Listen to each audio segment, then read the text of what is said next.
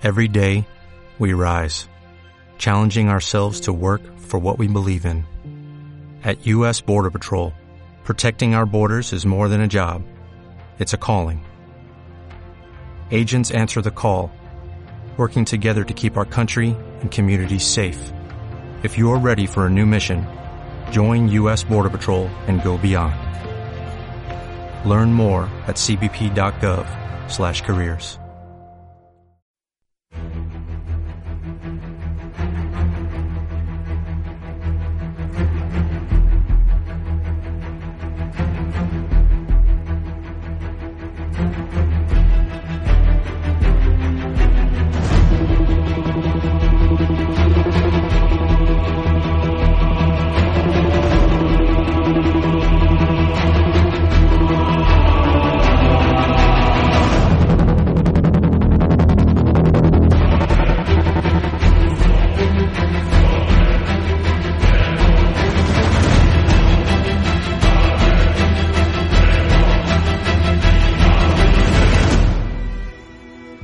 John era un joven de sonrisa encantadora, apuesto y elegante, algo que usaba a su favor para ganarse la confianza de sus víctimas.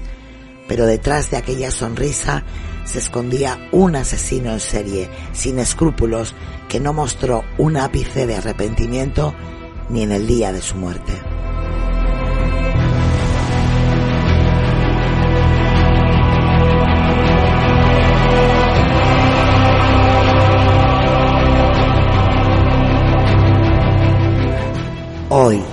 En Apelianos, el asesino del baño de ácido.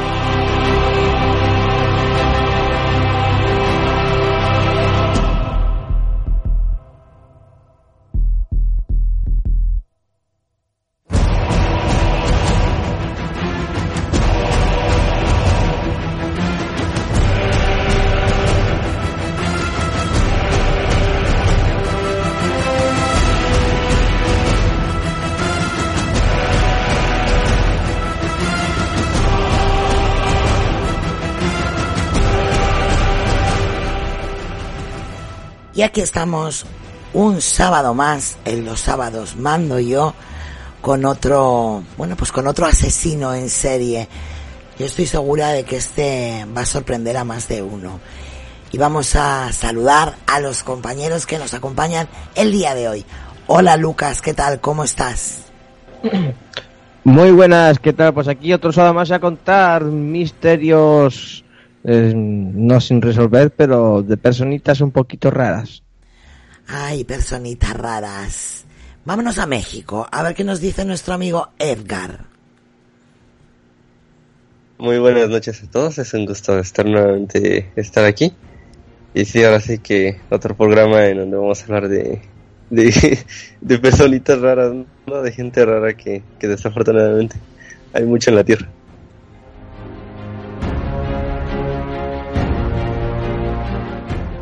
Y nos volvemos a España, a las Islas Afortunadas, en esta ocasión con nuestra amiga Sara. ¿Qué tal, Sara?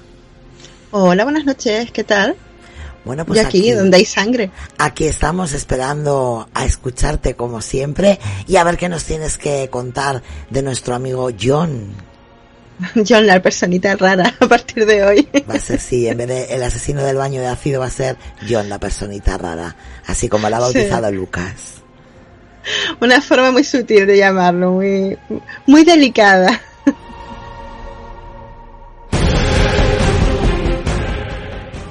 Y ahora sí, después de muchísimo tiempo, nos vamos a Argentina y vamos a saludar a nuestro amigo Gabriel Carbone. Hola, ¿qué tal? ¿Cuánto tiempo? ¿Qué tal, Sonia? ¿Qué tal, gente? Muchísimas gracias por eh, haber abierto la puerta. Sí, no podíamos estar por cuestiones eh, obvias. Eh, tuve que asesinar al peluquero, pero bueno, no importa. no, pero bueno, estamos aquí presentes con todos ustedes. Así que espero que cuando digan personitas raras no se refieran a uno que está acá a tantos kilómetros pasando el charco. Oye, antes que nada me gustaría felicitar a todos los argentinos porque hoy es, es su día. Así que bueno, pues esa felicitación extensiva a todos los hermanos argentinos. Así es, así es. Hoy es 25 de mayo, fecha patria. Y bueno, muchísimas gracias Sonia por el, por el aporte, por acordarte. Y bueno, sí, estamos aquí en fechas patrias. Eh, la verdad que nos tocó un día bastante agradable. Y bueno, la gran mayoría de los argentinos en este tipo de eventos trata de hacer comidas típicas de 1810 o anteriores. Eh, algunos no se animan a tanto, porque en esa época, por ejemplo, hacían duraznos rellenos con carne ya a ese extremo no llegamos, pero bueno, eh, gracias Sonia, eh, la verdad que se agradece el saludo.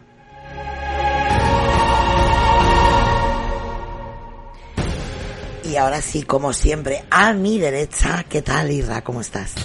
Hola, ¿qué tal? Muy buenas. Bueno, dispuesto a hablar de este asesino del baño de ácido. Sí, es un tema muy amplio y donde hay varios factores para poder hablar el día de hoy. No solamente de los asesinatos o del asesinato en cuestión. Y la verdad, pues, mm, va a ser una noche un poquito larga por todo lo que vamos a ir comentando durante este episodio sobre este personaje, pues, que está muy mal de la cabeza. Pues sí, y bueno, antes de empezar me gustaría me gustaría hacer una referencia al artículo que voy a leer hoy, que la verdad es un artículo extenso, súper bien explicado, muy bien escrito, y bueno, ahí va a estar, ¿no?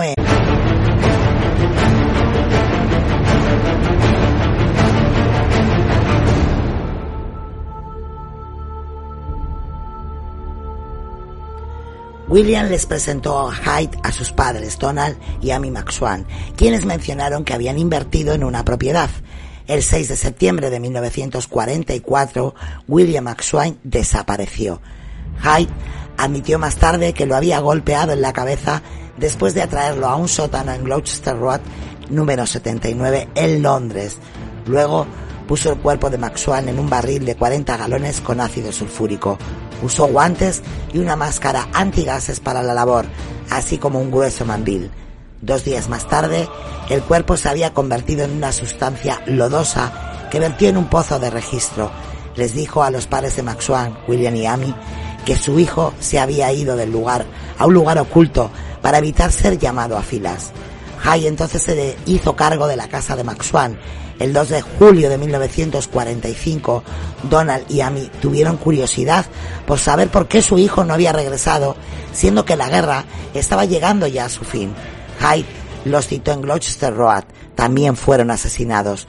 Robó luego sus cheques de pensión, vendió sus propiedades y sustrajo 8.000 libras de su casa. Hyde se instaló en el lujoso hotel Oslo Court en Kensington, en la habitación 404.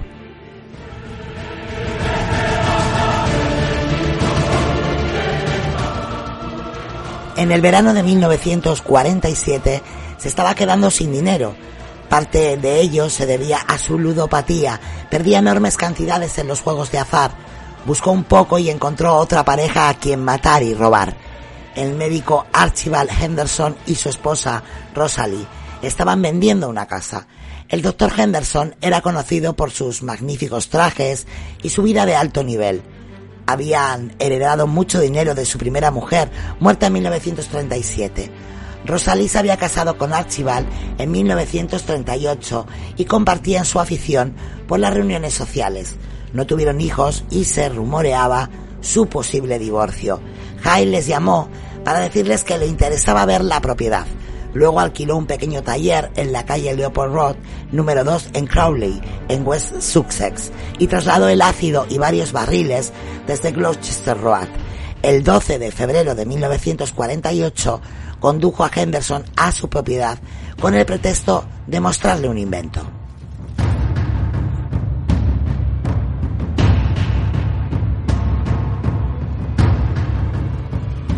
Cuando llegaron, Hyde le disparó a Henderson en la cabeza con un revólver que había robado antes de la casa del médico.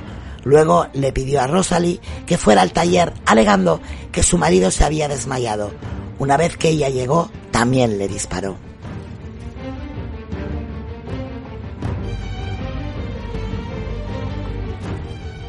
Hyde dejó los cadáveres de los Henderson sumergidos en bidones llenos de ácido falsificó una carta poder y vendió todas sus posesiones por 8.000 libras.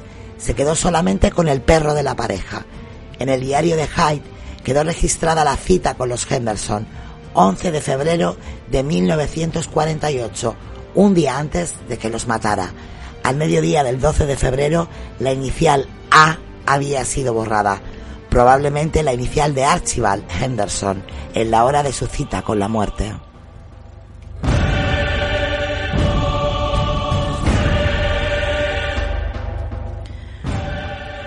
Bueno, aquí vemos cómo ha matado a su amigo, cómo ha matado a los padres, cómo se ha vuelto a quedar otra vez con el dinero y a este hombre, bueno, pues no había dinero que le consolase porque le duraba, parecía que tenía un agujero en el bolsillo. Sara.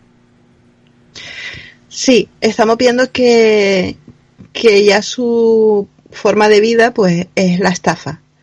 La estafa y el asesinato, por supuesto. Entonces, no hay nadie que denuncie, no hay cuerpo del delito, como estábamos diciendo antes, y él se ve muy seguro de sí mismo. Además, utiliza sus dotes de falsificación para eh, falsificar poderes notariales a, su propio nombre y poder administrar los bienes, propiedades de estas personas. Y esto es curioso porque eh, vemos que hemos visto durante todos estos, los sábados mando yo, todos estos programas, eh, asesinos seriales que suelen ser asesinos eh, sexuales. Les mueve el, sexo, el sadismo, este no. A este lo que le mueve es el lucro. Y por eso vemos que eh, no mata tan seguido, sino cuando le hace falta. Porque la verdad es que durante el tiempo que, que, le da el dinero, pues a lo mejor necesita hacer de nuevo pues pequeñas estafas y tal, pero que le dura. Y durante ese tiempo no vemos que él haya cometido, en principio, que sepamos, ningún asesinato por gusto, se podría decir. Así que dentro de lo que cabe vemos pues bastante espacio de tiempo, porque las primeras víctimas fueron 44, 45, pasemos al 48, pero claro, el dinero se la, se la agota cada vez con más, más rápidamente. Y tampoco vemos tantas relaciones con mujeres, de hecho, bueno, vemos la primera de la que se divorcia, bueno, o que bueno, no se divorcia porque en aquel momento en que ella se marcha, pero no vemos más relaciones hasta el momento, no hay nada de mujeres por por medio. No, no vemos. Eh, es verdad que según donde lo leas, pues hay una chica que parece ser que es su, pareja fija. Realmente no vemos una persona que sea, pues, demasiado. No sé, que vaya con una. digamos que el sexo no está entre sus prioridades. No, no parecía muy activo sexualmente. Vamos, que no era mujeriego, ¿no? No, no parecía muy activo. No, no, no, no. Yo creo que él se dedica más al juego y a, bueno, a la buena vida, a vestir bien y, y eh, bueno, pues, vivir la vida. Eh, sí, vivir por encima de, de, sus posibilidades, ¿no? Yo creo que el resto como que le da un poco más de, le da un poco más igual.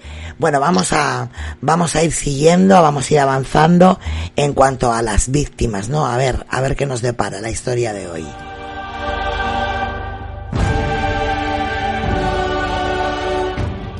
En el hotel Onslow Court, High había conocido a Olive Durant Deacon. Era la viuda de un coronel del regimiento Glorious Gloucesters. Vivía en la habitación 115 del hotel desde 1942. Tenía 69 años y pertenecía al credo de la ciencia cristiana. Se trataba de una anciana adinerada. Tenía la idea de iniciar un negocio de venta de uñas postizas y se lo planteó a Hyde, quien le aseguró que él estaba interesado en invertir. Le dijo que la llevaría a su fábrica, en realidad al almacén donde ocultaba sus bidones y el ácido. El 18 de febrero de 1949, la mujer fue vista por última vez. Su amiga más cercana, Constance Lane, advirtió que la señora Durand Beacon no había hecho acto de presencia en el comedor para la cena.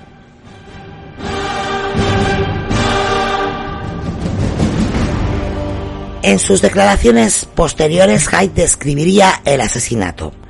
Habiéndola llevado al almacén de Leopold Road, le disparé por detrás en la cabeza mientras ella observaba un tipo de papel para utilizarlo como material de fabricación de las uñas postizas.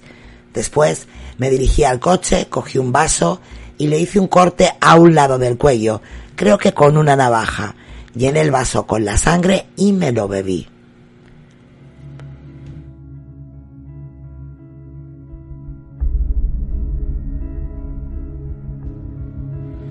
Hyde despojó a Olive Durant Deacon de sus objetos preciosos, el abrigo de piel persa, anillos, collar, pendientes y crucifijo, y después puso el cuerpo en un bidón.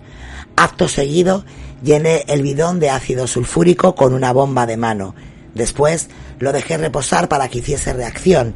Entre el momento de ponerla en el bidón y el bombeo del ácido me acerqué un momento a Ye Old Ancient Priors para tomar una taza de té. Era un restaurante que se encontraba cerca del almacén, en la plaza de Crownley. Aparte de la taza de té, después de haber matado a Olive, también se comió un huevo escalfado y una tostada. Seguramente Hyde escondió las joyas en su coche, cenó con excelente apetito en el restaurante y pidió una buena botella de vino. Guardó el revólver en la sombrerera y condujo hasta el hotel.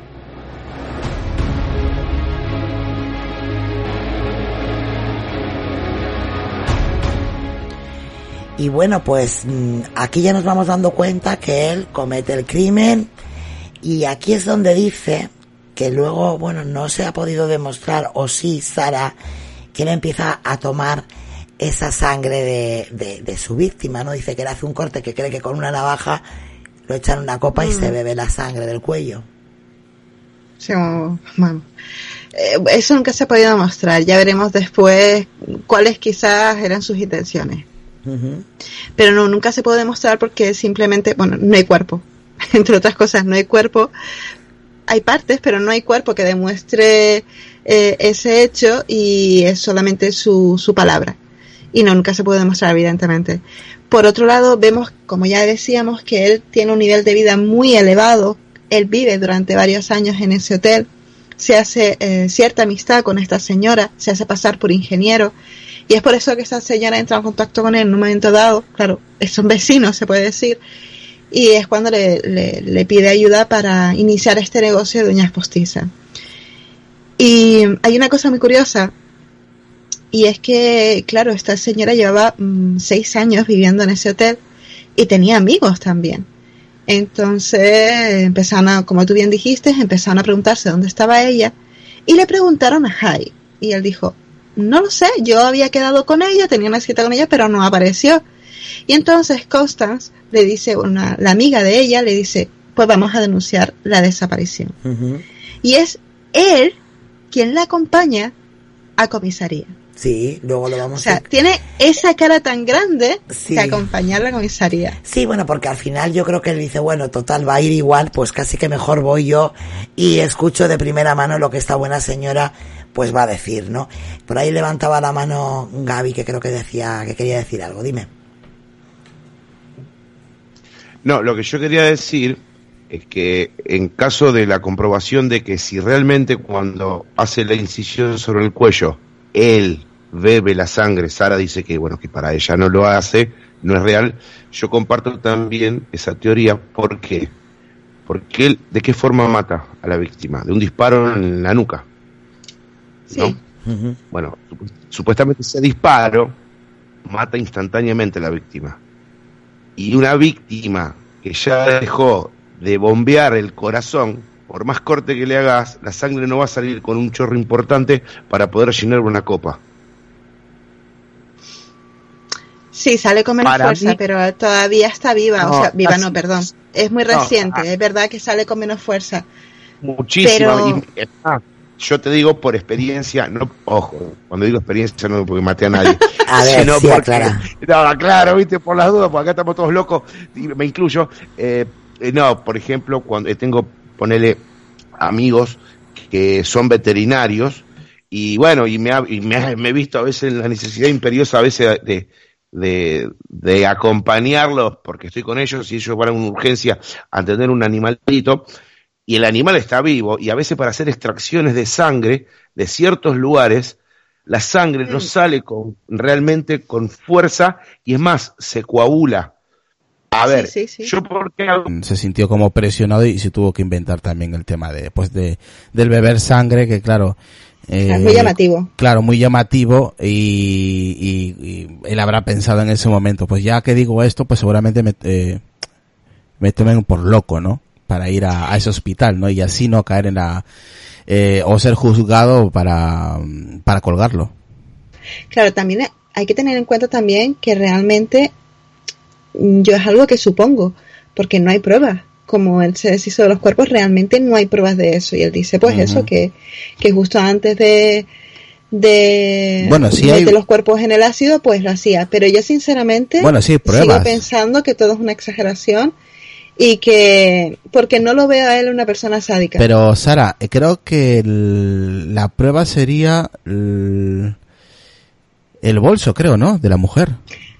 No, no, no, yo me refiero a la prueba de que, de que él hacía eso, de que él se, bebía sangre de sus víctimas. Creo que como no hay cuerpo no tenemos prueba de que haya degollado a nadie, eso es a lo que me refería. Pero ah, vale, pruebas, vale, no, bueno, no, de eso no. ahí encuentran que ahora Sonia me imagino que entrará a detallar el super mega spoiler de, de Edgar, Claro, claro. lo más interesante del caso. Pero quiere decir que, que no asistir un cuerpo, pues no, no tenemos nada que nos diga si realmente lo hacía o no. En mi opinión, no es más que una exageración. Es que hablar ya de, de una persona obsesionada con la sangre, de vampirismo, de, otro, de esto, pues, oye, es llamativo. Al- eh, como decía al principio, a mí la foto me recordaba un poco al vampiro de Düsseldorf. Es verdad lo que decía Edgar, a lo mejor sí, Edgar, perdón, Lucas, a lo mejor sí lo está imitando. Y recordamos el caso del vampiro de Düsseldorf, que él sí admitía haber, haber bebido sangre de sus víctimas, por eso le llamaban así. Quizás en verdad, pues sí, se inspiró en él. Yo creo que más bien eh, para llamar la atención y terminar en Broadmoor que, que realmente que lo hiciera. Pero claro, es especulación, no tengo pruebas de, de nada de lo que estoy diciendo. Claro, yo lo que comentaba antes, que cuando hablabas tú de este asesino, de ese eh, psicópata, por decirlo de esa manera, eh, no sé si fue... No, lo dice bien, lo dice bien. Vale, eh, no sé si fue antes o después del caso que estamos tratando hoy. Yo creo que fue, o sea, no tengo la fecha concreta, pero fue a principios del siglo XX. Pero no tengo la fecha concreta ahora mismo. Sí, sería antes, sería antes, sería antes. Entonces, pues he hecho yo de, de mi... de mi- Espera, espera un segundo, Edgar, que es mi secretario. a ver si no lo dice. Porque yo creo que fue para allá, para los, para los años 20, pero puede que incluso sean los años 30. La verdad es que los años los llevo muy mal. Oye, Pero a ver si alguien puede buscar la época en la que fue el vampiro de Düsseldorf, porque quizás Ah, sí, se haya acuerdo inspirado precisamente en, en lo llamativo que fue ese caso, porque él admitió pues haber, haber llegado a ese extremo. Sí, Sí, da- daré el, la fecha en unos minutos, pero sí me acuerdo de ese caso. Fue un caso que me impresionó mucho que lo conocí en el programa allá de Puebla de Relat- Relatos del Lado Oscuro y que ojalá lo podamos sacar, ¿no? En, próximamente en una transmisión aquí. Bueno, pues, pues yo creo que esto fue como por 1930, puede ser, ¿no? Más o menos. Es que yo, fue a principios del siglo XX, pero es eso lo que me falla. Años 20, años 30, ahí, esa es la parte que a mí, que a mí me falla. Pero si fíjate, si fueron los años 30, pues mira. Yo creo que por ahí. puede, 129. puede que se haya inspirado. Sí, 29, 30, pues mira, sí. justo.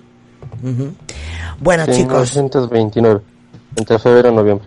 Vale, pues ahí lo dejamos, ahí dejamos esa relación, veremos a ver qué nos depara el podcast de hoy. Vamos a hacer otro pequeñito descanso, porque claro, nos vamos dando cuenta, pero llevamos ya dos horas de podcast.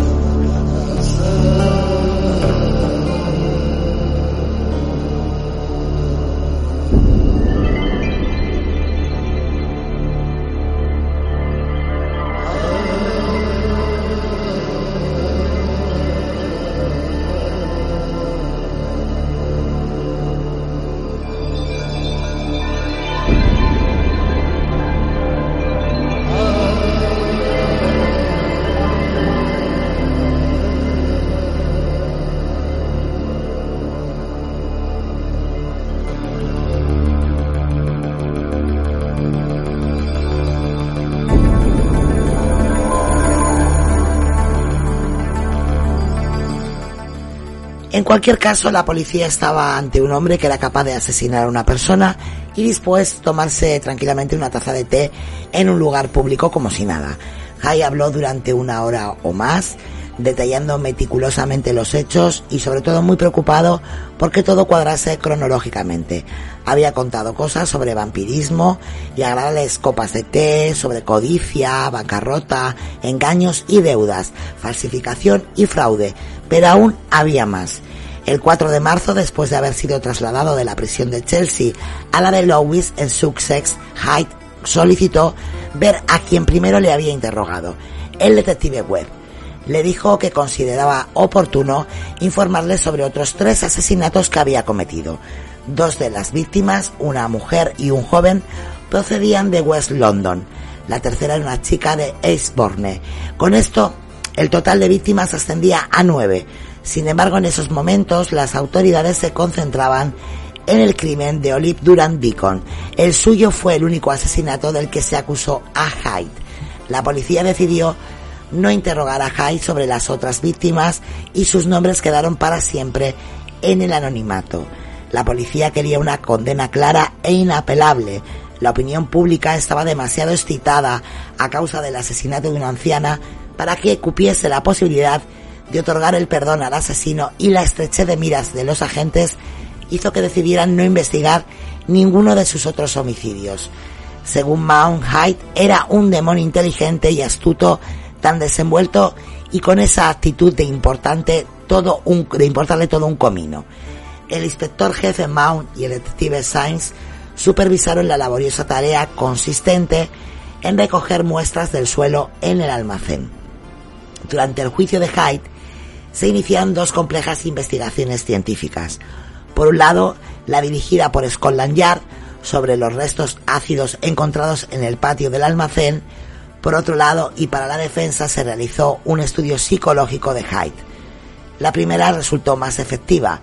El doctor Kate Simpson de la Universidad de Londres y patólogo del Ministerio del Interior comenzó haciendo análisis de sangre rutinarios para comprobar que el grupo de Olive y el de la sangre encontrada en el cobertizo eran el mismo.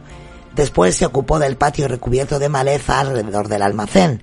Simpson, encargado de la investigación en el almacén de los baños de ácido, era además un pionero en materia de odontología forense. Siguiendo los trazos de zigzag que Hyde dejó en el suelo al arrastrar el bidón, consiguió localizar el lugar en donde decía haber vaciado la pasta ácida. Enseguida se fijó en una piedrecita del tamaño de una cereza que estaba extrañamente pulida. Simpson se la dio al sargento Hesling diciendo, ahí tienes, sargento, esta es nuestra primera pista de un cuerpo humano. Hyde no tuvo en cuenta que algunos objetos tardarían en descomponerse. Los cálculos biliares, que están recubiertos de grasa, son capaces de aguantar los efectos del ácido durante algún tiempo. En realidad, era lo que estaba esperando encontrar, declararía luego el médico. Las mujeres del tipo de la señora Durant Bacon, con 69 años de edad y un poco obesas, son dadas a tener estos cálculos biliares. En efecto, Olive Bacon pesaba casi 89 kilos Hay había dejado suficientes pistas para identificar el cadáver. El error más grave de Hay fue no calcular correctamente el tiempo para que el ácido corroyese la resina sintética de la dentadura postiza de la víctima. Se encontró una prótesis en el almacén y el dentista que la había fabricado confirmó que Olive había sido el paciente que la encargó.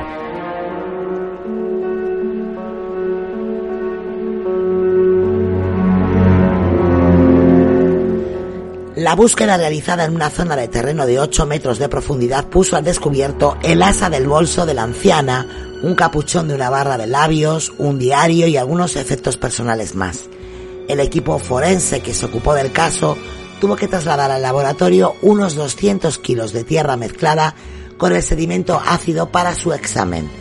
Simpson fue entonces al taller del acusado, donde encontró la vestimenta y manchas de sangre en las paredes, también se halló una horquilla entre la grasa que había en el fondo de los bidones. no fue el primer asesino que disolvió los cadáveres de sus víctimas en ácido sulfúrico, aquí te lo cuento.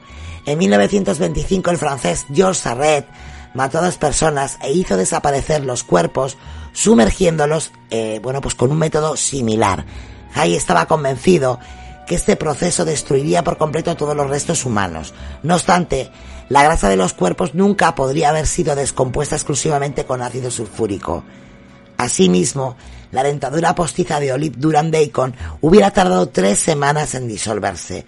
Hallaron también restos del pie izquierdo que Simpson recompuso gracias al microscopio y a los rayos X. En el laboratorio de Scotland Yard sacó un molde y se comprobó que encajaba con los zapatos de Olive. En la pasta ácida también se encontraron restos del hueso de la pelvis y dos discos de la parte inferior de la columna vertebral, en un total de 18 fragmentos. En Hyde era algo habitual, un plan astuto y bien pensado que se estropeaba por no prestar atención, como hemos dicho al principio, a esos pequeños detalles más elementales, pero no pareció sorprendido o desalentado. Cuando se deshicieron como humo sus convicciones sobre el corpus delicti, Hyde era un optimista. Conforme se desbarataba una de sus posibles escapatorias, depositaba de nuevo toda su confianza en la siguiente cortina de humo. Primero supuso que nadie localizaría el almacén. Una vez encontrado asumió que no se encontraría rastro alguno de Olive. Una vez identificada, aún quedaba el hospital de Broadmoor una en vez de la horca. Después de haber confesado nueve asesinatos, seguía fascinado con su encanto a los reclusos de la prisión de Lowis. Bueno, pues poco menos que allí era, bueno, pues fíjate, una figura, ¿no? Hyde repartía generosamente cigarrillos cuando otros los hubieran vendido y, y habrían hecho negocio. Sus zapatos siempre estaban relucientes y estuviera en su celda o en el patio nunca dejaba de llevar puestos sus guantes de cuero ocre. Uno de sus compañeros de prisión se divertía diciendo que Hyde era el recluso mejor vestido del año. Varias de las personas que tuvieron la posibilidad de encontrarse con Hyde antes del juicio consideraron que las historias de vampirismo eran puro engaño. Este parecía estar bastante seguro de que le enviarían a Bradmore y preveía que le soltarían al cabo de 5 o 10 años. Conoció a un recluso que había estado internado en el hospital penitenciario al que acosaba con preguntas sobre los síntomas de la demencia. La fe en su encantadora vida se mantuvo incolume cuando le dijeron que iba a ser representado por Sir David Maxwell Fyfe, uno de los acusadores de los juicios de Nuremberg contra los nazis, escribió, Estoy muy contento de que sea el viejo Maxi. Este tipo sabe lo que se hace.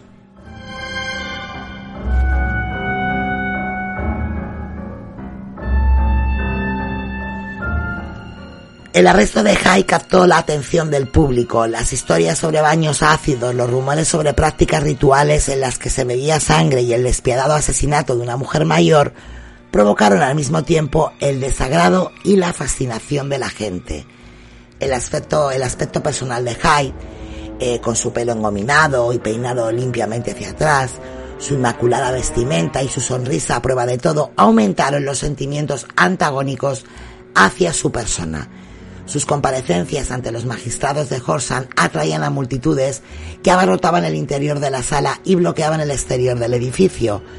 Jóvenes amas de casa chillaban y lanzaban silbidos, mientras respetables ancianos durante su paseo matutino se acercaban para echar un vistazo y conseguir ver a Hyde durante un instante.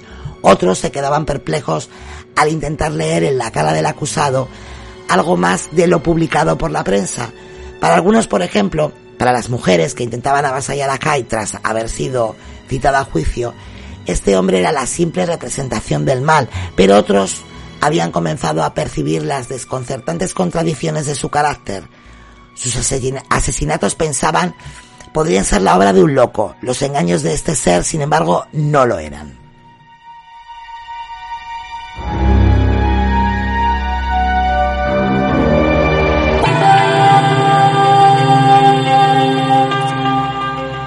Y vemos, vemos Sara como hasta el último momento este señor no perdió la sonrisa, nervios de acero le ofrecen la copichuela para calmar los nervios, pero él dice, no, no, yo me la voy a beber, pero por gusto, no porque esté nervioso. Sea, al final ya sé lo que me va a pasar. Pero yo iba a decir una cosa que no es muy adecuada, que es antes muerto que sencillo. Ya te lo digo yo. Madre mía del amor hermoso, cualquiera en su, bueno, en su situación, ¿no? Por no sé, por muy duro que seas, por muy frío, al final sabes cuál es el destino de ese último paseo. Oye, pues el tío tan fresco allí se tomó, se tomó su copa y tan tranquilo se fue al patíbulo. Pero aquí también vemos, en, la, en tal como tú lo has narrado, esos padres tan malos, ¿no? Tan, tan abusivos con él y no Tan- sé, es un poco raro. Tan Quizás, fríos, no sé. perdona, Tan fríos. Tan fríos, pero vemos que después la madre pues tiene cartas, en lo que parece cartas cariño- cariñosas, tal cual él, él responde y tal. Yo creo que, que es un poco lo que estábamos diciendo. Eh, fanatismo, sí, pero a un nivel como para que él tenga tantos traumas que lo hayan llevado a esto, yo creo que no. Yo creo que esa no es la excusa. Yo, creo que, que él exageró y manipuló e intentó salir por ahí para, para argumentar pues que, que estaba un poquito tocado, pero no lo veo. Mentiroso, narcisista, confiado. Eh, Era- lo tenía todo. Lo tenía todo, lo tenía todo. Bueno, la verdad es que ha estado muy interesante el juicio. Bueno, pues ha sido, es verdad que ha sido un poquito largo, pero había, había que leerlo, había que Vaya, explicarlo. vaya lo de, lo del, lo del, eh, el psicólogo. No, el, psiquiatra, no, el desde psiquiatra- luego no pudo elegir peor. El psiquiatra era la hostia. ¿eh? No pudo elegir peor, todo le salió A mal. ver, es que, es que el hombre dice, hombre, una persona que se muestra así, tan fría, que no tenga compasión por sus víctimas. Yo esto no lo había visto antes. Hombre, por Dios. como que fuera nuevo, ¿no? Como que claro, yo eh, de todas formas eligió mal, ¿eh? eligió mal porque tuvo Sí, tuvo sí. mala tuvo mala suerte en la defensa. Eh, yo creo que ha estado interesante. Hemos conocido otro asesino serial más diferente, Eh, alguien que no se arrepintió en ningún momento de nada de lo que hizo, incluso bueno, y pues se fue que- al otro barrio con una sonrisa. Sí, sí, y que se atrevió encima a autoinculparse de más muertes como diciendo, bueno, si total, ya de perdidos al río, ¿no? Mm. Y es lo que te digo, no perdió la sonrisa en ningún momento. Hizo el paseillo, pues bueno, pues tan campante como el que va a hacer un concierto. Sí, yo creo que, no sé, eh, pensaba que tenía su, eh, que no, que su, que su vida era una película, porque se lo tomó como tal. Yo, analizando todo su caso, toda su historia, eh, no sé, pienso que él estaba en una película y que todo le parecía bien lo que estaba haciendo y que hasta el final, pues, se lo tomó de, la, de una tranquilidad, pues eso, ¿no? Eh, increíble, ¿no? Bueno, pues vamos a ir cada uno diciendo lo que nos parezca y nos vamos despidiendo, chicos, porque Sí. ya llevamos mm, tres horas y media de ahí, podcast. sí. Así que mientras Sí, decimos pero ha estado, adiós, ha estado interesante eh, el caso, ¿eh? Sí, algo diferente, bueno, un poquito más largo de lo normal, pero bueno, había que, había que contarlo. Empezamos por Gaby. Bueno, eh, ¿qué más decir que la historia de este muchacho eh, es increíble? Es, a ver, increíble en el, en el sentido de, de historia, pero convengamos que es una vida de mierda que ha tenido. Él, el entorno, las, sus víctimas, eh, todo. Pero bueno, lamentablemente a veces uno cree que este tipo de relatos, como dijo Israel, eh, pueden llegar a, a estar en, en una película y no, realmente están en la realidad, a veces de personas que pisan el mismo suelo que estamos pisando nosotros.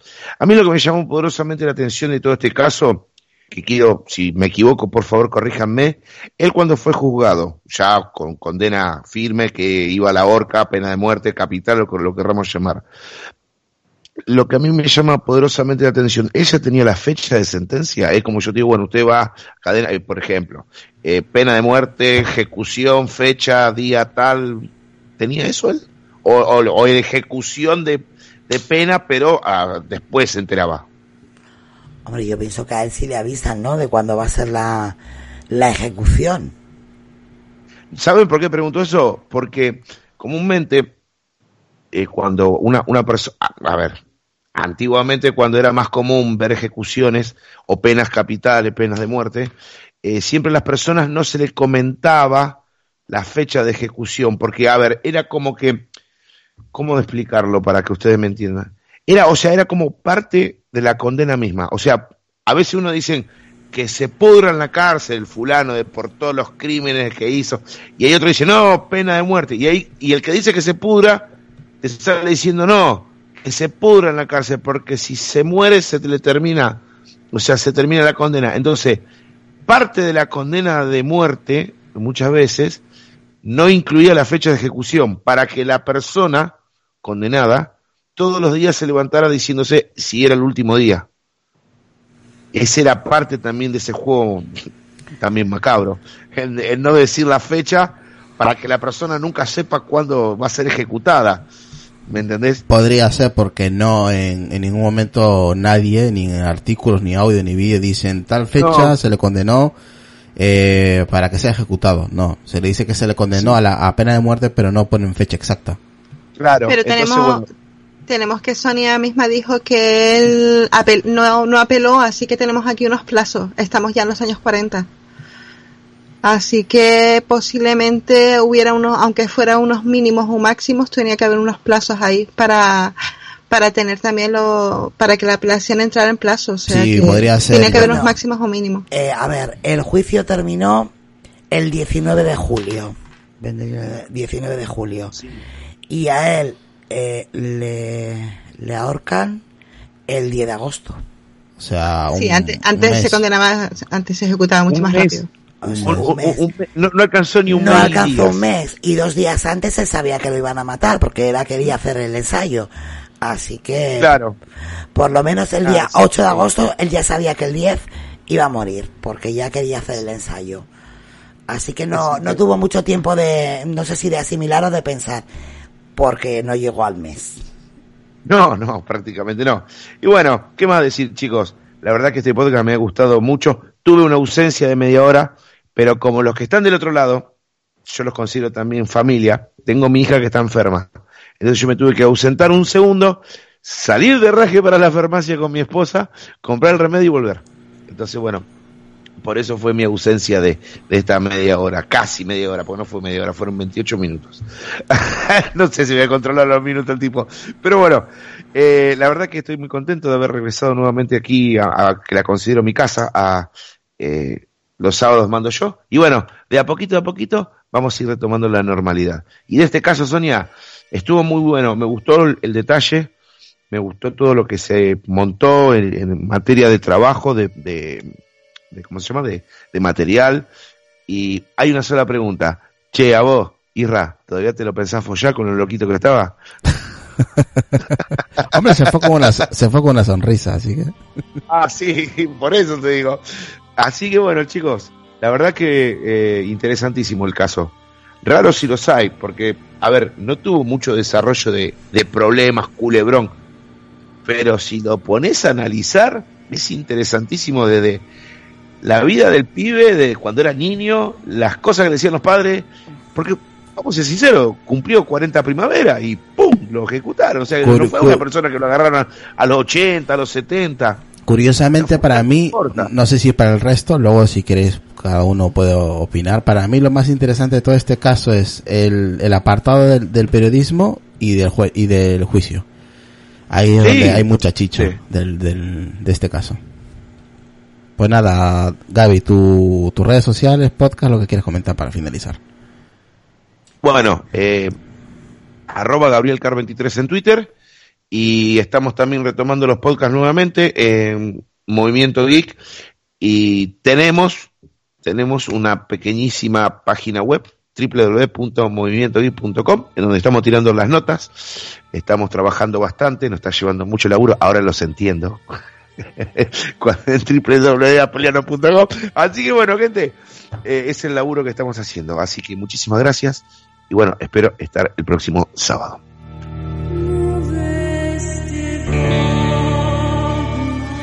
Bueno, pues nos vamos con Lucas. Ahora, va sí, Lucas, al micrófono para que digas lo que quieras.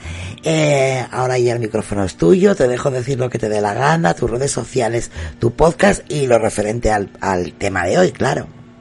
Sí, exacto, exacto. A ver, eh, el tema ha estado bastante interesante, que he estado un par de veces que he tenido que ausentarme, pero bueno, lo que tiene tener tantos hijos que no sabes cuándo se van a volver a poner malos o a estar despiertos a estas horas de la madrugada. Nunca me ha pasado, así que es lo que tiene, ¿no? Eh, sí que estoy de acuerdo con lo que ha comentado Irra, que lo más importante, lo más interesante del caso, eh, más allá de mm, la supuesta... Mm, em, ida de olla de, este hombre que ahora mismo no me sale la palabra. Está bien. Eh, te hemos ¿eh? que te hemos entendido, no te preocupes. es porque eso es supuesto, o sea, él hasta último momento quiso hacerse de que él estaba loco y por eso quiso eh, enseñar su muerte, etcétera, etcétera, ¿no? Pero eh, tengo entendido que él sí que sabía que iban a, dónde iba a morir o cuándo iba a morir, básicamente, y dónde lo iban a enterrar. Yo estuve leyendo por ahí de que el mismo juez le dijo que estaba condenado a muerte y dónde iba a ser enterrado. Iba a ser enterrado en la misma en el cementerio de la cárcel. Sí, claro, porque era era la costumbre, ¿no? De que cuando donde estabas, eh, bueno, pues te enterraban. Eh, exactamente, exactamente. Entonces, bueno, lo de los padres, bueno, mm, sí, fanatismo, por supuesto, pero bueno, en aquellos tiempos no sé yo, pero mm, no sé si el fanatismo llegaría a tal punto. Supongo que sí, en esa época, ¿no? No, no, la he vivido, nunca la viviré, pero eh, me sorprende, ¿no? Que llegue a, tal. Pero bueno, y este hombre, pues nada, uno de los personajes tan maravillosos que hemos comentado eh, por aquí, dicho eh, irónicamente. Así que pues nada, a mí en Twitter como arroba dracoteco85, en Voces Nocturnas, aquí en Apelianos por supuesto, y una vez al mes en el borde de la cama.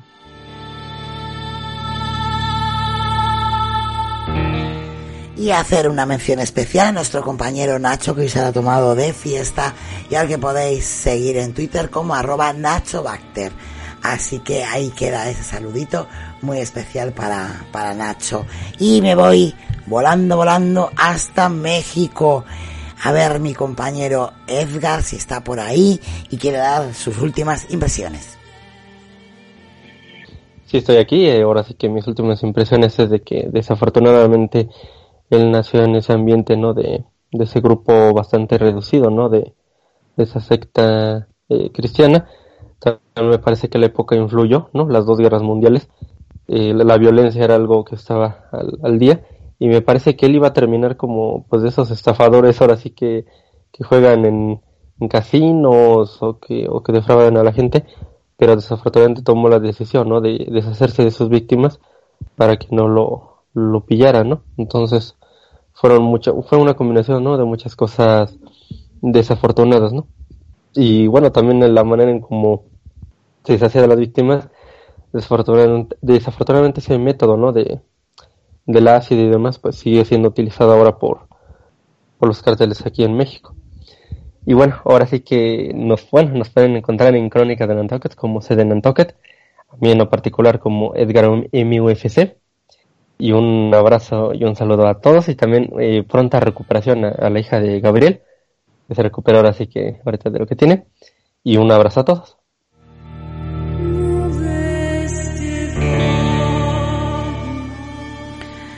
Y ahora sí, mi querida dama oscura 1888. Venga, tus últimas palabras. Uy, cómo ha sonado eso.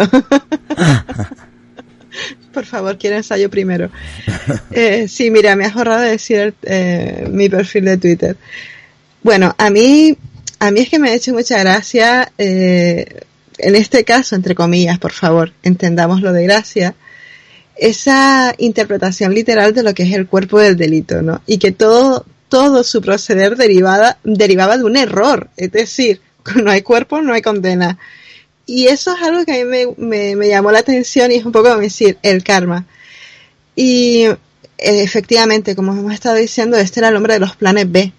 a mí realmente es que en general los casos estos, digamos que de principios del siglo, siglo XIX, mediados del siglo XX ya son los casos que a mí realmente, entre comillas, una vez más, me apasiona. Y sobre todo por el hecho de que se oye mucho eso de, oye, esto no pasaba antes. Y no, sí, sí pasaba. Pasaba lo mismo que ahora. Pasaba peor que ahora. No, no hemos inventado nada. Y eso es algo que tenemos que tener muy en cuenta. Y tampoco en la maldad. Y nada, yo, pues nada, ya Sonia dio mi, mi, mi, número de cuenta, va a decir, eso no lo ha dado. Mi, mi cuenta, o sea, mi, lo que se llame, mis redes sociales, eso. Pero si quieres podemos dar el número de cuenta, yo no tengo ningún problema que vayan ingresando. Es que hasta ahora, hasta ahora ya yo no, no, no, ya yo no, no pienso bien. Bueno, pues eso, ya Sonia me ha dado, ha dado mis redes, a mí me pueden escuchar en Crónicas del Antaque y aquí cuando me dejan. Mi número de cuenta, por Dios.